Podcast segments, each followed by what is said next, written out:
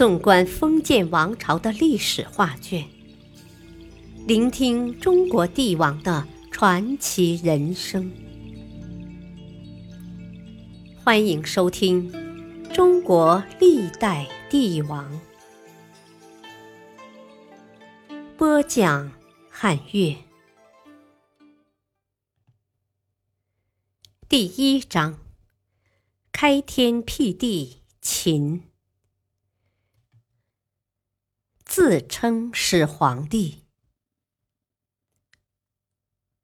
秦王嬴政统一中国后，便着手制定一套封建专制主义的中央集权制度。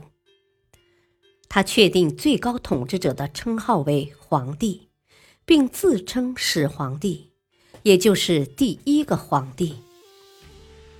本来他可以宣布自己是国王。即中国之王，但嬴政为了提高帝王的尊严，强调与过去彻底决裂，于是决定最高统治者的称号为皇帝。或许他认为自己功过三皇，德超五帝。接着，他又用一系列的名词来显示最高统治者的无上权威。比如，皇帝自称朕，皇帝颁布的命令叫制或诏，所用的印章则称之为玺。嬴政还宣布，始皇帝后世以计数二世、三世至于万世，传之无穷。